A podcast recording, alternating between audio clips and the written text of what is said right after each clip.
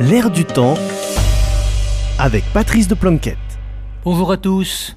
Ces jours-ci, deux personnages de dessins animés se font la guerre en Floride. L'un est Mickey, le roi de Disney World. L'autre est Ron DeSantis. À vrai dire, DeSantis est un homme en chair et en os, puisque c'est le gouverneur de la Floride, réélu triomphalement en 2022.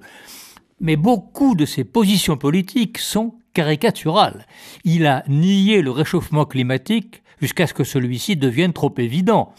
Il n'a pas voulu croire au Covid et il a combattu la vaccination jusqu'à ce que le corps médical lui demande de se calmer.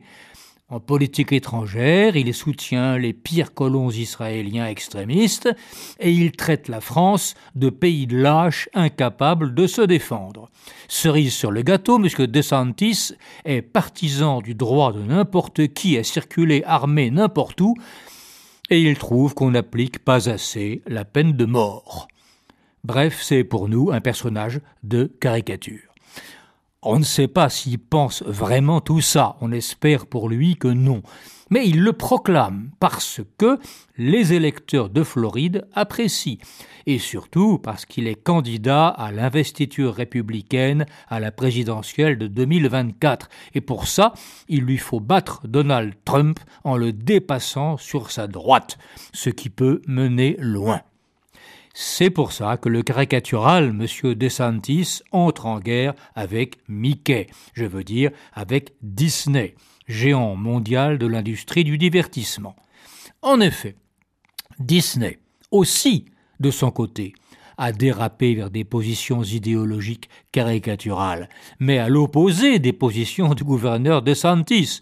On constate aujourd'hui que les productions Disney se mettent de plus en plus au service de la propagande woke et LGBT. Les dirigeants de Disney trouvent que c'est normal, puisque le woke et le LGBT sont aujourd'hui l'ère du temps. Mais une grande partie des Américains trouvent anormal d'imposer la philosophie d'une petite minorité à l'immense public de Disney. Monsieur de Santis saute sur cette occasion de se placer pour 2024 en se faisant le porte-parole de la majorité silencieuse. Il révoque les privilèges juridiques de Disney World, il oblige Disney à payer des impôts en Floride, etc. Bref, c'est la guerre. Avec ça, M. DeSantis pense séduire une masse d'électeurs américains attachés à la bonne vieille morale d'autrefois.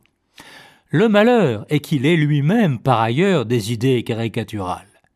Pour se poser en porte-parole des valeurs, il ne suffit pas de critiquer les anti-valeurs. Encore faut-il ne pas traîner soi-même des casseroles lourdes d'autres délires tout aussi éloignés du bon sens. À la semaine prochaine. you